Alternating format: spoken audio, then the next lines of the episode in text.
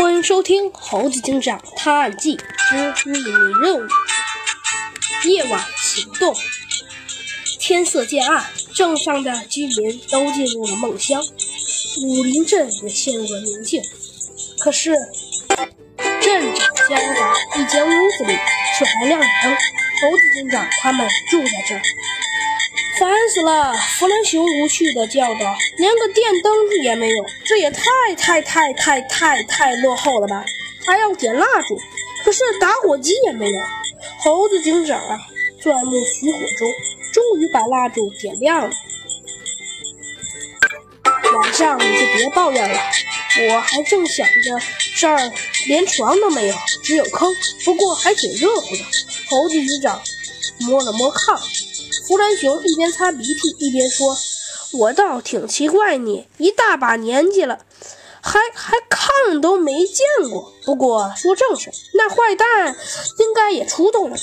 夜里。”猴子警长点了点头，道：“那家伙估计也是反动物吧？现在走到哪儿都有反动物，靠着上级给的地图，我们一定能找到，并捕捉到搞怪物的。”弗兰熊拍了拍手，说道：“说得好！”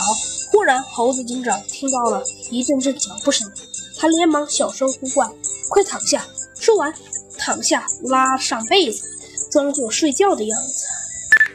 唰啦，门开了，那镇长收养的孩子阿荣走了进来。他来干什么呀？小鸡墩墩呐，听到一半问道。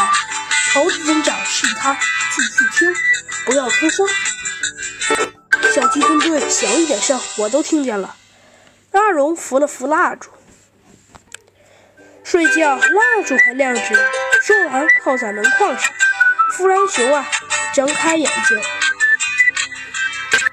坐起来。那你可别告诉别人。阿荣拍了拍胸口，说：“那绝不会，我嘴可不会漏。不过听你们说要抓那个坏家伙，我可以帮忙。”什么？猴子警长差点跳起来。阿荣说道：“当然也不是没有办法，因为他偷过我家的东西。”哇塞！弗兰熊起了兴致。